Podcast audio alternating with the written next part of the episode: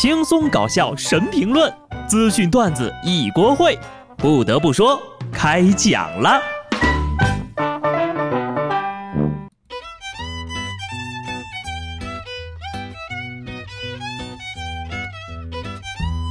哈喽，听众朋友们，大家好，这里是有趣的。不得不说，我是机智的小布。今天呢，感觉是礼拜四，实际上是礼拜三。其实跟礼拜四没什么区别的礼拜三，哈，虽然这个时间线有点乱啊，但你只要知道离五一假期只剩两天就行了。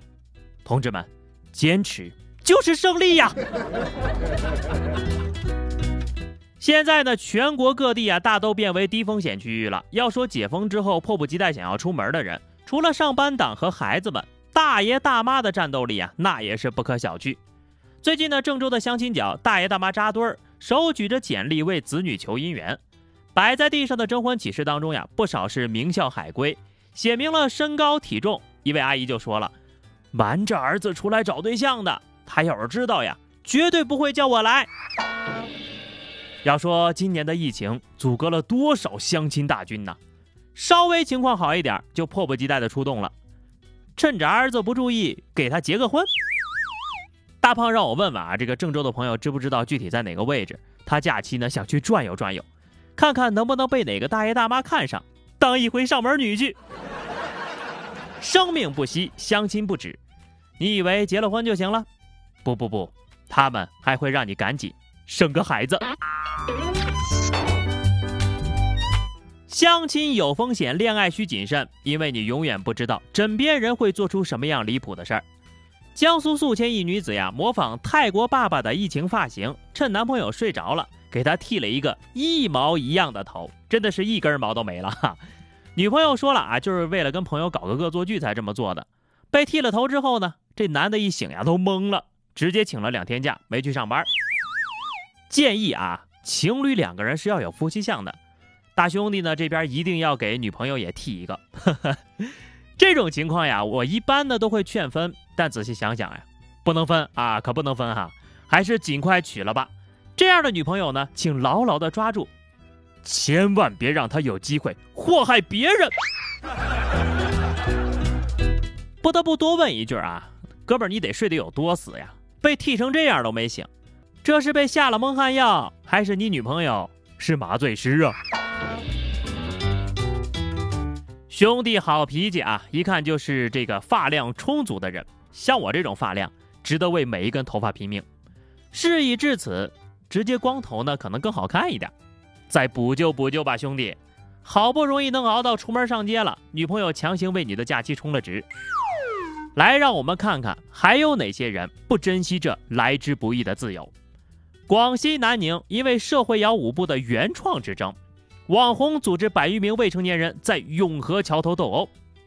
住手！你们不要再打了啦！一种浓浓的山寨古惑仔、荒诞喜剧的味道油然而生。就一个四摇五颠的步子，还搞个原创之争，挺有版权意识的呀，有被精神到了。那么问题来了，这些人到底是懂法呢，还是不懂法呢？看来以后呀，咱们也不能再说社会摇是东北的特产了，不分你我，摇向世界。这个故事告诉我们呢，人呐还是得读书啊。但是特殊时期想好好读书也不容易。二十五号，为防新冠肺炎感染扩大，韩国举行了两天的户外考试。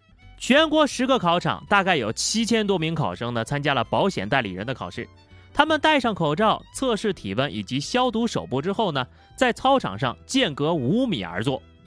万万没想到的是，一场大风让本不富裕的考试环境。雪上加霜啊！刮风减半，下雨全完。随后呢，及时把试卷压住的人看着这个漫天飞起的卷子呀，也悄悄的把自己的卷子丢了出去了。老师，可不是我不想考啊，是卷子他自己走了。话说，这不是作为学渣的我当年最想让它发生的事情吗？这样捡卷子的时候呀，就可以瞄别人的答案了，真是天公助我也呀！现实呢，总是既好笑又心疼。希望今年所有考试的朋友呀，都能够顺利通过。对于上学这件事儿呀，开学即毕业的浙大同学表示，就像是一场梦，醒了还是不敢动。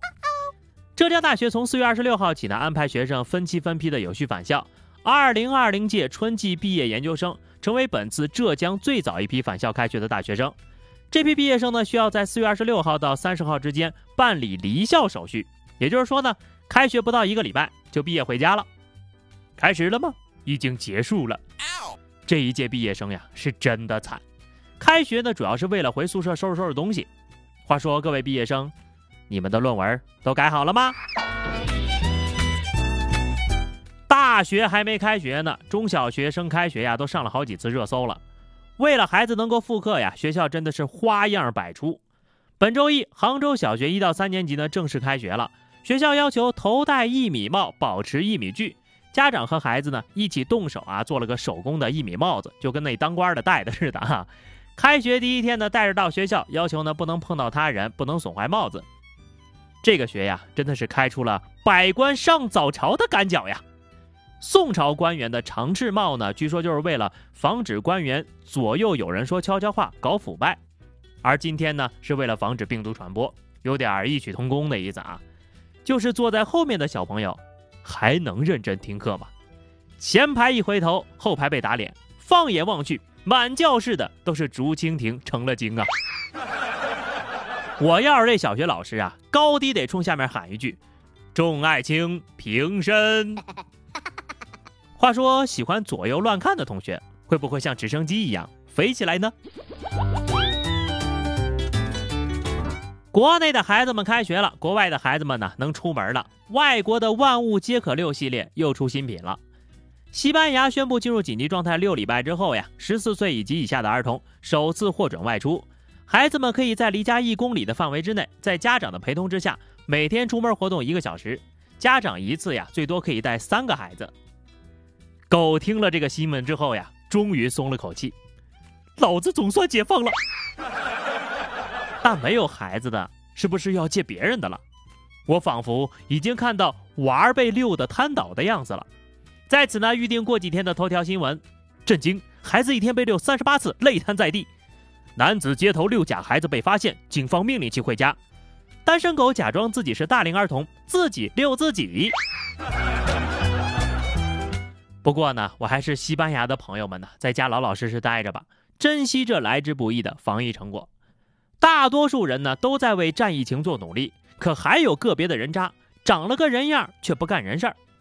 十一号，山西运城援鄂医疗队胜利返乡，当地呢为援鄂医护们举办了热闹的返乡仪式，不少群众自发到场庆祝。仪式结束之后啊，就有的医疗队成员发现自己的口袋被刀片划开，手机不翼而飞了。据统计。那天呢，医疗队一共丢了九部手机，价值三万多块。是谁这么大胆？医护人员的手机也敢偷？